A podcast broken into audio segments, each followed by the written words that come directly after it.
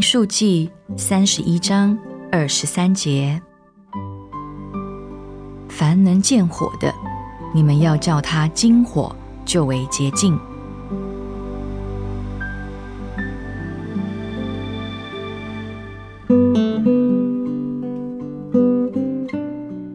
不是每一件东西都可以金火，有的东西金火将被烧毁，有的则金火得以洁净。前者剩下的只是灰烬，后者则留下纯净的金属。人也是如此，有的人被困苦的火烧灭了，有的人则得以洁净而更加刚强。但神看顾他的儿女，他知道谁可以经火，他也知道他的每一个女儿可经多大多强的火炼。亲爱的弟兄姐妹，不要害怕你会被火吞灭。如果神叫你经火，乃是因为他知道你可以经得起。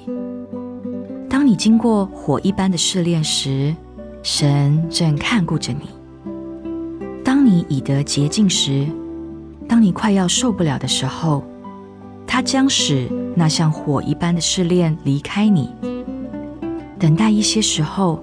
他会再次容许火一般的试炼临到你。他知道你的需要，他知道你经得起何种程度的火炼。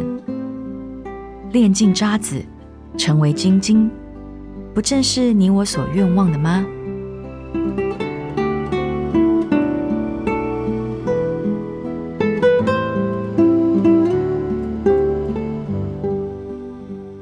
民数记三十一章。二十三节，凡能见火的，你们要叫它金火，就为洁净。